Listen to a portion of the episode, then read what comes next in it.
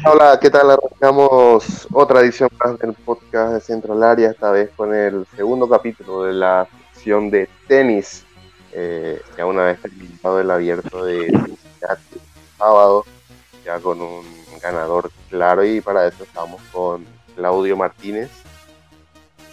Buenas, buenas, gracias por la invitación, es un placer y también feliz porque volvió el tenis. Y y Vicente Camacho. ¿Qué tal, José? ¿Todo bien? Eh, un gusto estar otra vez en este programa y nada, listo para hablar de lo que nos toca hoy, que es la actualidad del tenis.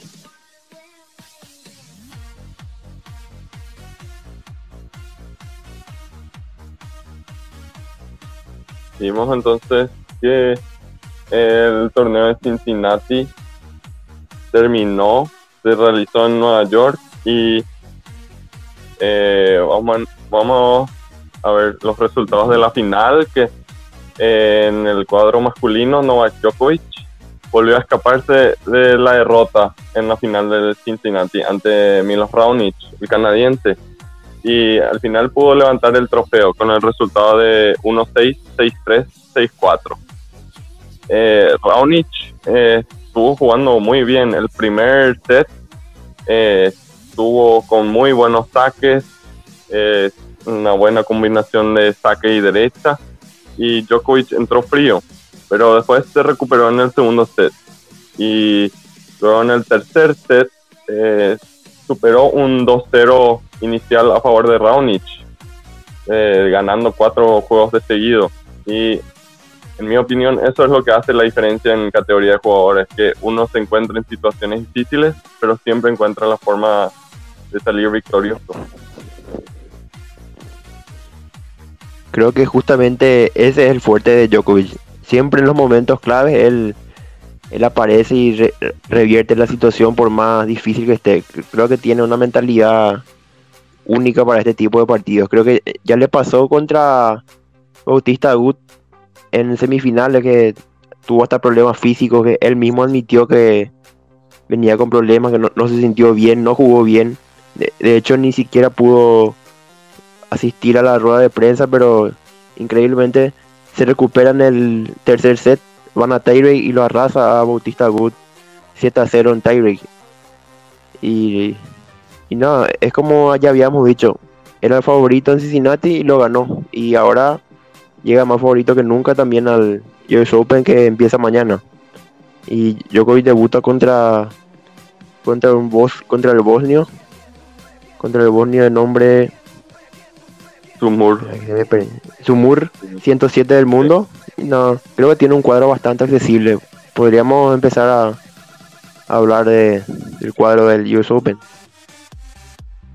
Sí, pero eh, todavía continuando con el Cincinnati, antes de entrar en, el US Open, eh, como eh, reforzando lo que dijiste sobre el carácter de Novak Djokovic, eh, exactamente, estoy, estoy, totalmente de acuerdo. Es esa capacidad mental de mantenerse en el partido, aunque las cosas no te salgan y que el contrario esté jugando bien, además. Y es esperar hasta que el contrario a veces afloja por el cansancio, por el tiempo y por no poder mantener ese nivel alto de juego. Y ahí uno entonces intenta recuperarse, cambiar estrategia de juego y salir adelante. Y eh, finalmente incluso conseguir la victoria. Sí, creo que otro tema para destacar es la, la vuelta de Andy Murray increíble creo, creo que como estuvo jugando este, este torneo. Hace mucho no, venía en buen nivel y creo que nos sorprendió a todos con el nivel que, mostró. Y llegó hasta octavos y cayó ante, ante Milos Raonic, pero hizo un campañón. Creo que hace mucho estábamos esperando la vuelta de Andy Murray y es una buena noticia para el tenis. Así mismo, en, ronda de 32, Andy Murray en Cincinnati, o sea, eh, le llamo Cincinnati aunque este, se jugó esta vez en Nueva York, pero en ronda de 32 derrota a Alexander Zverev eh, sembrado 5 ahora en el US Open. En tres sets le ganó Zverev. Eh, entonces, en la rueda de prensa, creo que dijo algo fantástico Andy Murray. Y dijo, pero creo que dentro de mí tengo una fe en mí mismo muy, muy fuerte y sé que puedo ganar Dios como este. Aunque no siempre parece así, cuando me estés mirando en la cancha, siempre creo, incluso cuando aparentemente parece que estoy flaqueando, siendo negativo o lo que sea. Y esa es la actitud que uno debe, tener, a pesar de los errores que uno comete en la cancha. Se logra sacar un partido adelante. Y genial, a seguir, a, seguir mejorando.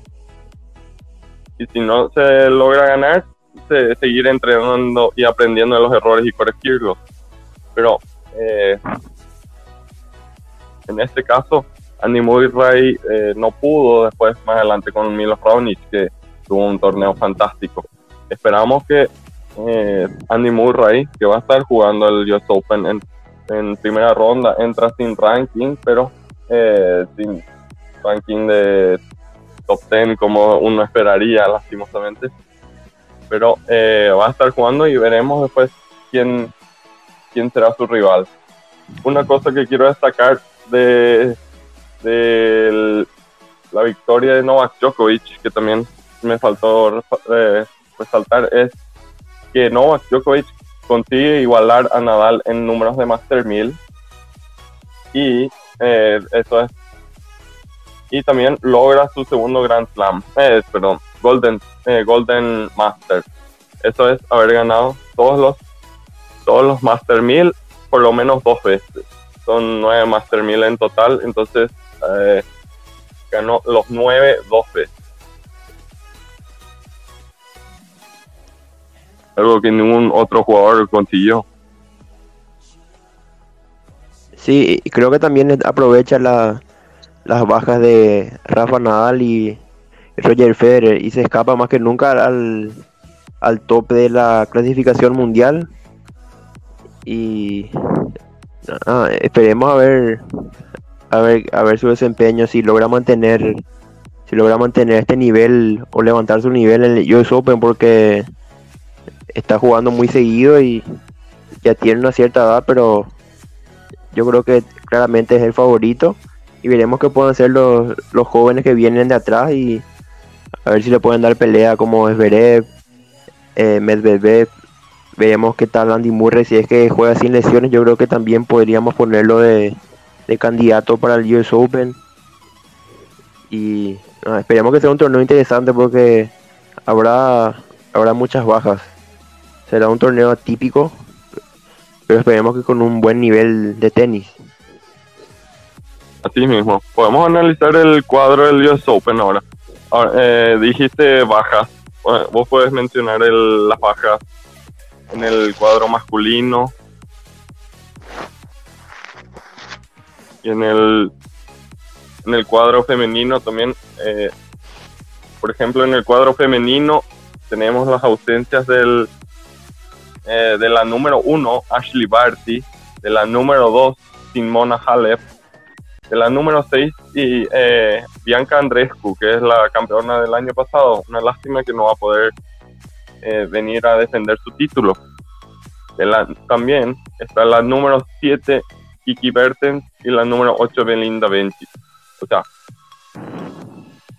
5, 6 seis de las top 10 no van a poder jugar este este US Open. Es un, un enorme cambio. Sí, y en varones, como todos ya sabemos, las bajas del número 2 del mundo, Rafa Nadal, y campeón defensor, que no va a jugar y creo que perdería muchos puntos ahí, pero creo que él no está preocupado por eso ahora. También lo de Roger Federer, que ya sabemos que por lesión no, no, ya no va a jugar este año. Otra baja es de Kei Shikori, que siempre es protagonista de estos torneos, que anunció que hace unas semanas que tiene coronavirus y no llega. Otro es Babrinka, tampoco va a poder jugar. Y el siempre polémico Nick Kyrgios, que dijo que él no piensa jugar ni un partido este año y solo se enfocará para el siguiente torneo. Y no, siempre aprovechando para, para criticar a, a Djokovic y siempre con declaraciones muy polémicas el australiano Nick. Es un gran jugador, pero increíble los comportamientos que de repente tiene en cancha. Y serían las principales bajas. También hay hay otros fuera de, fuera del top 20, dentro del top 100, pero las más llamativas es la que cité.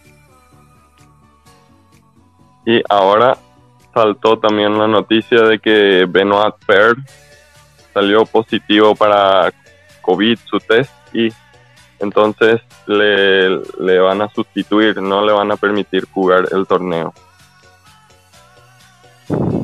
Y, y de paso creo que él y su equipo, su entrenador Morgan Bourbon y algunos compatriotas que estaban con él están aislados en el hotel y algunos nombres famosos son también de los jugadores Richard Gasquet, Adrián Manarino, Gregory Barrer y el técnico Nicolás Copín. Creo que se a someter a, la prueba y en caso de dar negativo creo que dichos jugadores podrían jugar. Excepto ya Benoit Per que ya no llega, ya fue sustituido.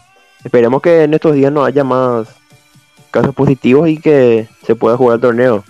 Varios jugadores se mostraron bastante conformes con este tema de la burbuja sanitaria. Uno de ellos, Dominic Team, dijo que era un ambiente prácticamente imposible de, de contagiarse.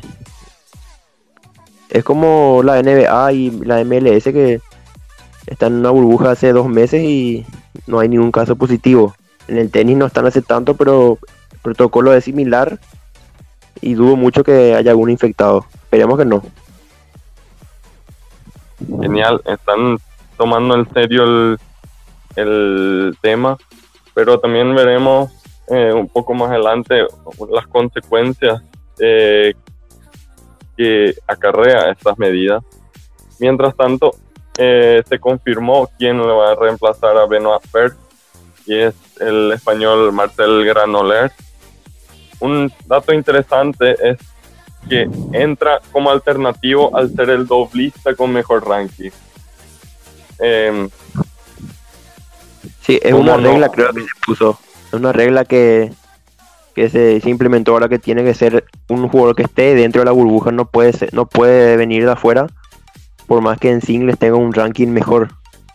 Y como él era el mejor, el de mejor ranking individual en, en dobles, creo que entra él o cómo es el tema o, qué sabes así mismo sí entra con como el doblista con mejor ranking y es eh, se da el caso de que solo eh, como se redujo el número de participantes en el US Open mismo para contribuir al control en, las medidas sanitarias se redujo el primer lugar, en dobles se redujo el número de parejas de 64 equipos participantes, se redujo a solo 24. Y no eh, en singles y el doble no hay quali. Ahí se, eh, ahí se explica lo que entra entonces un doblista en vez de un singlista, porque no hay luego quali para los singlistas. Entonces, eh, es una medida bastante radical y que afecta enormemente el, nivel del torneo. Es la supresión del cual, como dice un artículo, afectaría directamente la participación de 256 profesionales en la raqueta. Esto es mucho talento eh, que pierde una oportunidad para mostrar sus, habilidades. Muchos jugadores que no podrán participar. Y esto es también una pérdida de eh, oportunidad monetaria también para estos jugadores que no suelen eh, llegar a eh, que tienen una oportunidad única de participar en un, en un Grand Slam y así ganar mejores premios monetarios. En este caso, sin el quali, no, no tienen esa oportunidad. Sí, además la mayoría de los jugadores digamos, fuera del top, fuera del top 100 o fuera del top 50 ya digamos, prácticamente basan sus ganancias en participación en Grand Slam. Solo por jugar primera ronda ya se aseguran 61 mil dólares. Por avanzar, son 100 mil dólares más. La tercera ronda, que muchos aspiran llegar por lo menos a tercera ronda, son 163 mil dólares. Es prácticamente su presupuesto anual. Porque conlleva un gasto enorme andar por el circuito, pagar fisio, entrenador, médico, todo lo que conlleva la logística de, cada tenista y eso es lo preocupante con esta medida. Capaz no, no haya de otra, pero es un gran perjuicio económico para muchos jugadores. Exactamente, y jugadores que no suelen tener esta oportunidad para llegar a estos, a estos niveles. Y además, sí, eh, además eh, la organización del US Open hizo un gran esfuerzo para mantener las ganancias del año pasado. Eh, o sea, prácticamente no, no varió. Porque la USTA anunció que el US Open ofrecerá 53,4 millones de dólares para los jugadores en 2020. Casi el 95% de su total del 2019. Y además destinará 7,6 millones de dólares dedicados a la ayuda de los jugadores afectados por la pandemia de COVID. Es una muy buena medida de la, la USTA. Sí, ya creo que podríamos pasar al análisis del cuadro. En el, en el cuadro masculino eh, tenemos a Novak Djokovic, como había mencionado antes, que entra como sembrado uno y se enfrenta al Bosnia Stumhur. Eh, no me parece un partido complicado para Novak Djokovic, a menos que entre esté en un mal día.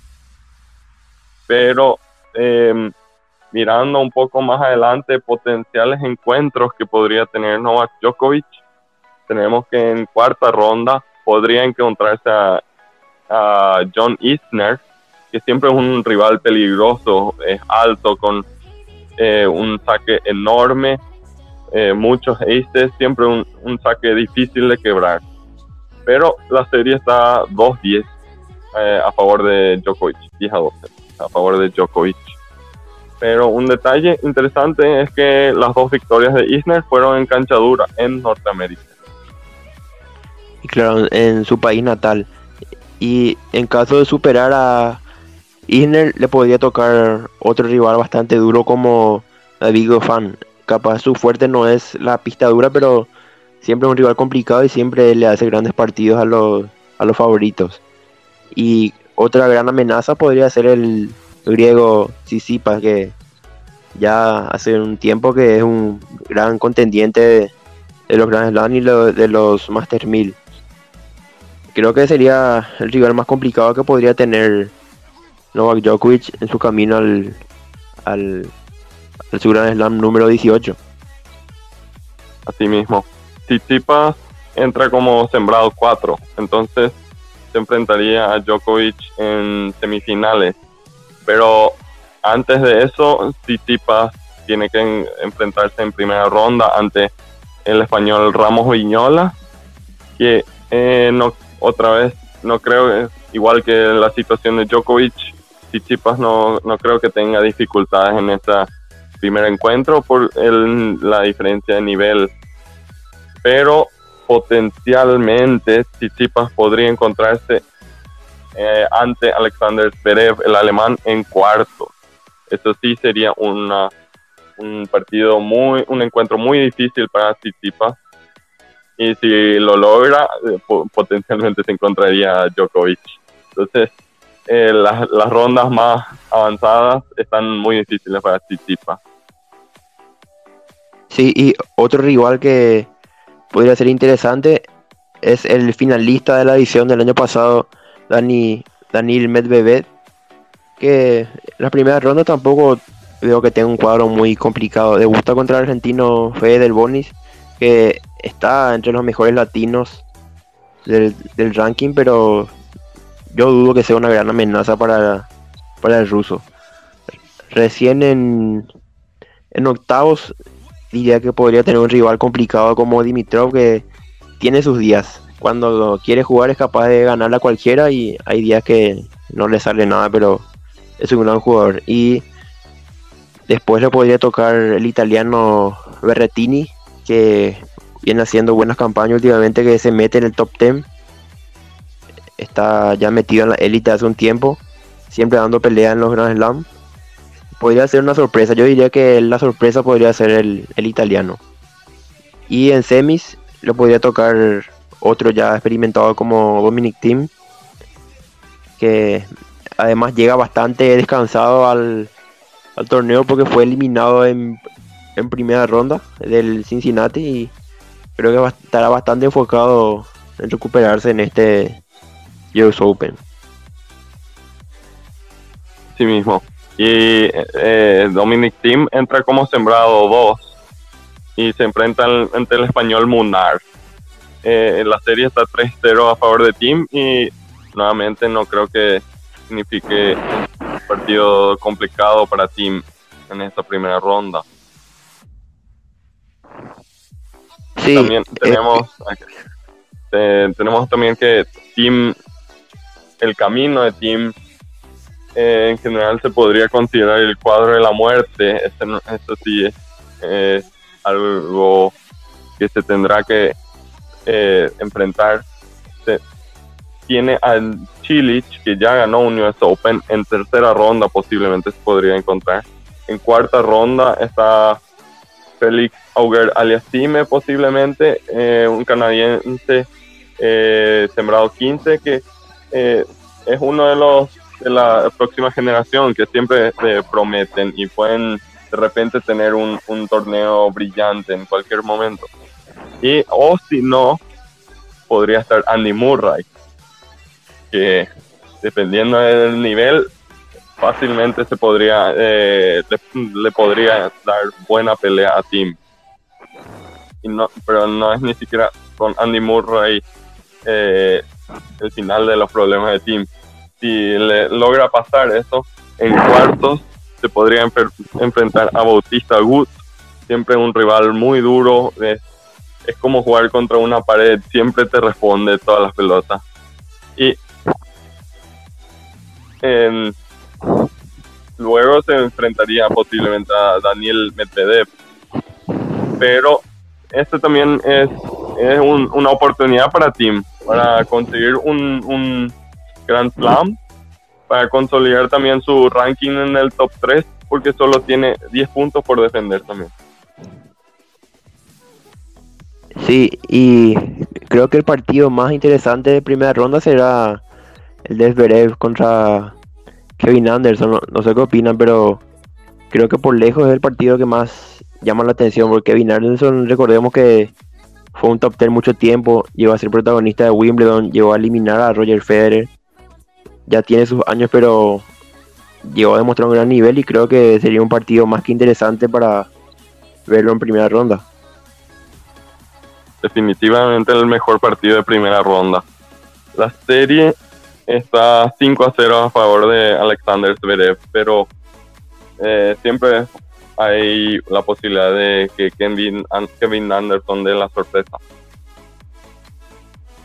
Sí, además otro tema que me anduvo llamando la atención es el tema de Djokovic que está planteando tipo una nueva asociación de jugadores. Él había renunciado ahora a la, a la, ATP, a la, a la ATP quiere tener una organización propia junto a Popisil, que es su, su dupla y estuve viendo que hay muchos jugadores que salieron en contra de, la nueva propuesta de Djokovic.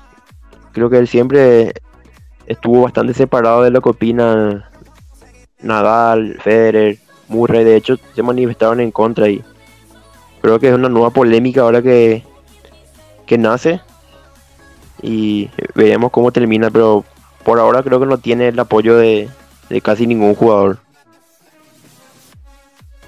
Asimismo, va, a depender de cómo vaya convenciendo a los demás jugadores de unirse, especialmente a, personas con como Rafa Nadal o Roger Federer o u otros que tengan un poco más de peso y respeto de demás jugadores de tenis.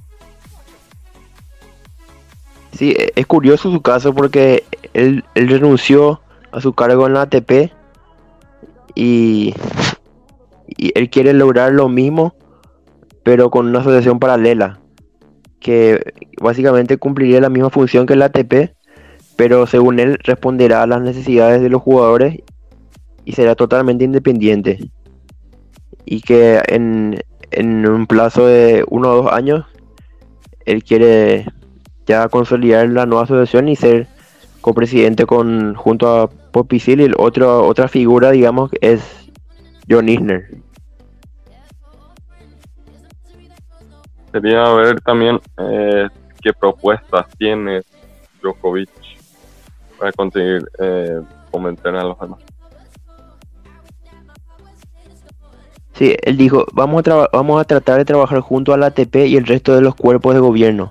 Al principio no tendremos poder ejecutivo y que esto cambie no dependerá de que podamos conseguir la mayoría del apoyo de los jugadores. Queremos representar a los jugadores, sobre todo aquellos fuera del top 100. Creo que su trabajo será ese, lograr el apoyo de, la mayor cantidad y no creo que será una revolución contra la ATP. No sé bien cuál sería su objetivo final, pero hay que ver. Por algo, figuras como Nadal y Federer se expresan en contra. Otra opción era de que se unan la ATP y la WTA, pero eso es el veo más difícil porque los dos se manejan eh, distintamente, tienen eh, la distribución de torneos eh, distinta, la distribución de puntos también es distinta. Entonces, va a ser, es una historia que se va a ir desarrollando y vamos a ver qué nuevos qué nuevas noticias tenemos en el, con el paso del tiempo. Podemos ver también, hablando de la WTA, podemos ver el cuadro femenino en el US Open con Carolina Pliskova como sembrada número uno, que se enfrenta a la ucraniana Kalinina. en, un camino bastante libre para Pliskova solo se podría encontrar ante, al, ante la alemana Kerber en ronda de 16, sería un, reencuentro de, una final del US Open jugada anteriormente en la que se enfrentaron Pliskova y Kerber. Sí, también está el camino de Naomi Osaka. Creo que es la número 2 del mundo ahora, la, la japonesa, muy buena jugadora creo que recién tendría un, rival complicado en cuarto de final contra la ucraniana Vitova.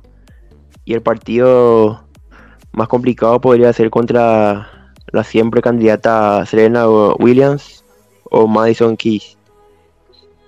Creo que serían partidos muy interesantes. Pero también hay que ver cómo llega Naomi Osaka al torneo porque recordemos que ayer fue la final de Cincinnati y no, no se presentó por lesión. Y al final terminó ganando por por abandono de Osaka, terminó ganando Victoria Zarenga, que no ganaba títulos hace cuatro años, venía con poco rodaje, venía con pocos triunfos y increíblemente ahora hizo un gran torneo, gana Cincinnati y asciende creo, creo que al top 30 del, de la WTA. También podría ser una, una contendiente interesante para el torneo, aunque no sea una sembrada. Claro que sí, pues va a ser va a ser una participante a ver, porque eh, aunque fue la campeona con el ranking más bajo de la historia del torneo de, de Cincinnati, eh, en el puesto 59, eh, esta es su superficie favorita, la cancha dura. Entonces es donde ganó 20 de esos 21 torneos. Así que va, a ser una rival a considerar para cualquiera. Sí, y otra candidata que quizá no mencionamos, pero que siempre amenaza es la rumana Simona Halep. Creo que yo al menos le pondría de, candidata a la, a la rumana. Solo que parece que este torneo no se va a presentar. Para no, no va a llegar al US Open. En, Ah. en este caso, como explicó, entra sembrada 1, la sembrada número 2 sería eh, Sofía Kenan- Kenin, Eh, la sembrada número 3 sería Serena Williams, eh, teniendo un, eh, una siembra bastante alta esta vez, un número bastante alto, y eh, Naomi Osaka número 4. Sofía Kenan, que eh, Kenin, que entra como sembrada número 2, se enfrenta ante la belga Vic Meyer. Eh, Sofía Kenin jugó Cincinnati, pero no tuvo un buen rendimiento. Entró, di- dijo que pudo entrenar mucho en el tiempo de la cuarentena, pero cuando entró a la cancha se le veía bastante oxidada. Así que eh, a ver si levanta su, su nivel. Y porque todo depende de la mentalidad y cómo entra en la cancha Kenin. Creo que ese, ese aspecto físico será la gran interrogante de, de, todo el torneo, tanto masculino como, como femenino. Porque volver a un, a un nivel tan alto después de tantos meses de parate creo que podría tener consecuencias en muchos jugadores, especialmente los de mayor edad. Y además, en Nueva York, con, temperaturas de repente puede hacer calor o no. Y recordemos que los Grand Slam son a 5 sets y podría ser un desgaste mucho mayor en los deportistas. Y además se jugará, se, ju- se juega prácticamente día de por medio. Así que tendremos que ver cómo responden en la parte física los, los atletas. Así mismo. Y en este caso, este año hubo un cambio de que en vez de suele ser que hay un Master 1000 antes de un Grand Slam, hay una semana de reposo y ahí se, recién se juega el Grand Slam. En este caso terminó eh, Cincinnati y directamente se entra al US Open. Sí, y, y además, además de este, eh, termina el US Open y ya, ya cambian a la superficie de polvo ladrillo. Creo que es el Master, Master 1000 de Roma. Y habrá, jugadores que nunca habrán cambiado tan, tan rápido de superficie de, de dura polvo ladrillo. El caso más similar podría ser el cambio de, de Wimbledon a superficie dura, de pasto a cancha dura, digamos, pero será una gran interrogante también cómo llegan estos jugadores que llegaron a las últimas instancias de- del US Open, cómo llegan al al, US al, al Roland Garros o si deciden jugar el, el Master de Roma. Creo que la mayoría de los top 10 están para el Master de Roma, como Djokovic, eh, todo el, todo el top 10 excepto Nadal, excepto Roger Federer. Y eh, veremos, creo que Nadal tendrá cierta ventaja con el descanso que está teniendo y creo que será favorito para el el Master de Roma y para el Roland Garros. Una lástima para Nadal es que se haya cancelado el torneo, el Master 1000 de Madrid. Sí, prácticamente su el patio de su casa. eh, lastimosamente, España fue uno de los más afectados por la por la pandemia y se suspendió prácticamente todos los torneos que se iban a disputar ahí. por el resurgimiento también ahora. Una última cosa eh, para una, una nota interesante de, que me faltaba del cuadro femenino es Serena Williams, entrando en temporada número 3, se enfrenta ante su compatriota Anne, pero más adelante, si pasa, se podría enfrentar en tercera ronda ante Sloane Stephens, que es una gran jugadora, dependiendo de cómo entra ese día a la cancha, le, podría ganar a Serena Williams. Eh, eh, podemos recordar que Stephens salió eh, campeona del US Open en el 2017 y llegó a ser finalista del Roland Garros en 2018. Eh, donde fue derrotada por Simona Halep.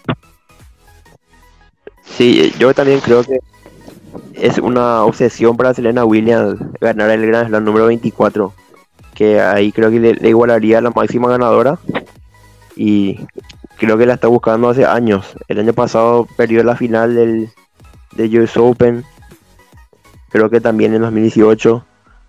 Viene últimamente con una mala racha en finales, pero siempre candidata, siempre favorita. Ella agarra ritmo y de repente es imbatible. Con la edad que tiene, creo que aún así nadie podría quitarle el favoritismo que tiene y más todavía en su, en su país, en su torneo. Y veremos, yo creo que va a llegar a las últimas instancias.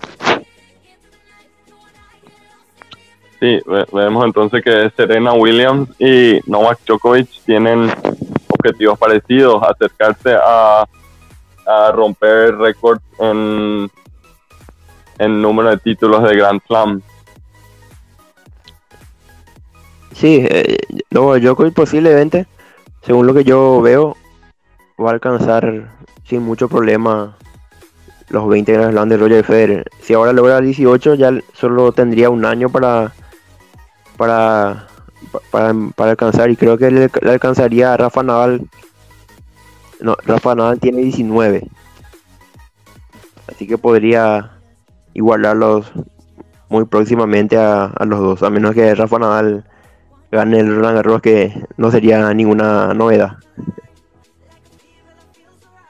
Pero también sabemos que si no Novak Djokovic logra jugar el circuito de polvo de ladrillo, eh, tranquilamente le puede enfrentar también a Nadal esa rivalidad ya se, ya se equilibró, cualquiera puede ganar en esos encuentros. Y recordemos que fue prácticamente el, único que le pudo eliminar a Nadal, creo que en cuartos de 2015 de Roland Garros. Fue, justo coincidió con un bajón de Nadal, pero Djokovic podrá decir que es el único que le eliminó a Nadal en una ronda previa. Nadal prácticamente nunca perdió en, el Roland Garros. Así mismo. Pero entra como favorito siempre en esta parte del, de los torneos de polvo de ladrillo. Tenemos también eh, un dato interesante de wildcard en el US Open que retorna Kim Clijsters va a poder jugar el US Open también le dieron un wildcard a una jugadora de 15 años norteamericana. No, no encuentro el nombre ahora mismo, pero será eh, genial para ver qué tal el nuevo talento puede ante este nivel de presión, aunque no hay público en este caso, igual hay presión porque es un torneo importante. Sí, y otro, otro dato curioso es el caso de Feliciano López. Llega a los, a los 73 Grand Slam consecutivos, a las puertas de los 39 años. Es un, creo que es un récord en el circuito. 73 participaciones en Grand Slam de forma consecutiva. Está activo prácticamente desde el 2003, que no nos falta un, alguna Slam. Y es un récord. Increíble también la longevidad hoy en día de, de varios tenistas. Antes se retiraban a los 30, 31, ya eras un viejo en esa época. Y ahora, desde que Federer empezó a romper récords y empezó a demostrar un gran nivel a pesar de la edad, creo que ya es un estímulo para muchos tenistas y se ven jugando más allá de los 30 sin problema. Mismo el caso de Novak Djokovic ya tiene 33 años, no, es más un joven, jovencito, pero tiene un nivel increíble y creo que no tendrá problema en llegar a la edad de Federer y también el caso de Nadal o de varios del, top 10, el top 20, digamos. Prácticamente la élite tiene ya una edad importante y es algo que, la tecnología y la, medicina logró logró ampliar, expandir la, la, longevidad de los tenistas, de los deportistas de, de alto rendimiento como, como ellos. Feliciano López eh, mencionabas, ¿verdad? Sí. creo que es director del Mutua Madrid, justamente, del Master 1000 de Madrid. Así que mientras, mientras se canceló su torneo lastimosamente, eh, va a poder seguir jugando en, el US Open.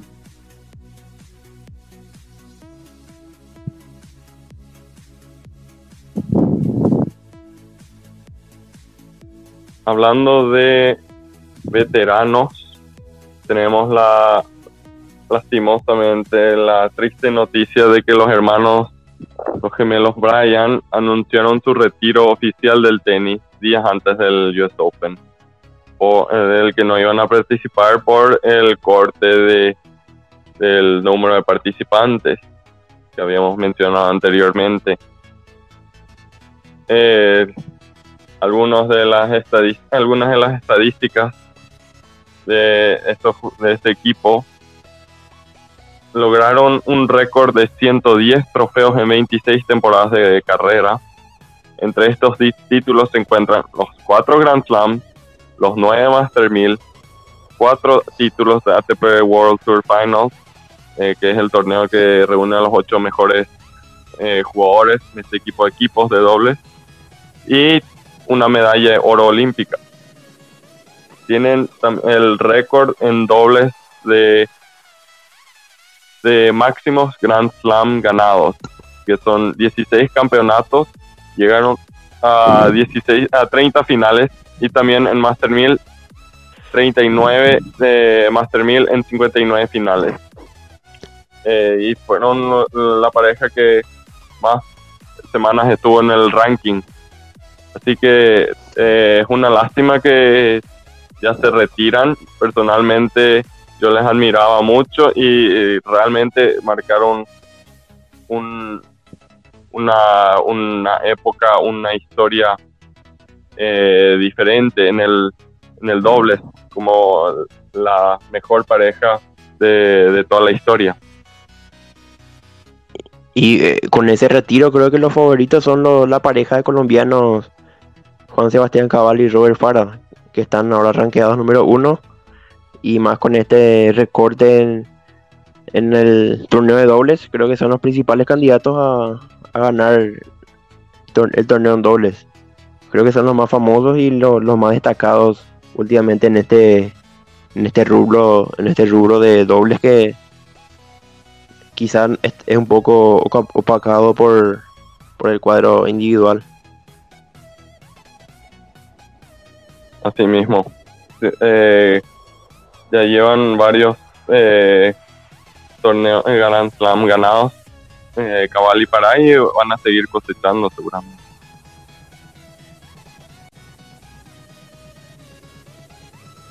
Bueno, y así estamos eh, llegando ya al final de este segundo episodio del podcast eh, sobre el tenis, ya con la vuelta en este abierto de Cincinnati y ahora con el US Open a la vuelta de la esquina, Claudio y no sé si quieren agregar algo más antes de ir cerrando este capítulo. Creo que está ah, bastante eh. dicho. Sí, decimos Vicente. Creo que eh, hicimos un análisis bastante completo del cuadro y nada, esperar, esperar cómo se desarrolla el cuadro masculino y femenino y ver si nuestros pronósticos se cumplen.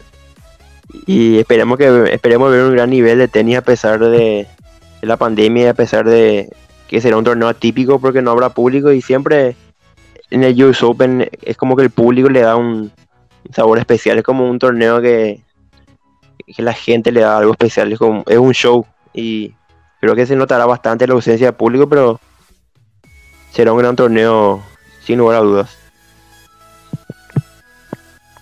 Sí mismo, y eh, aunque hay muchas bajas, eh, lo único que queda es disfrutar del, de que podemos tener todavía torneos de tenis y poder verlo.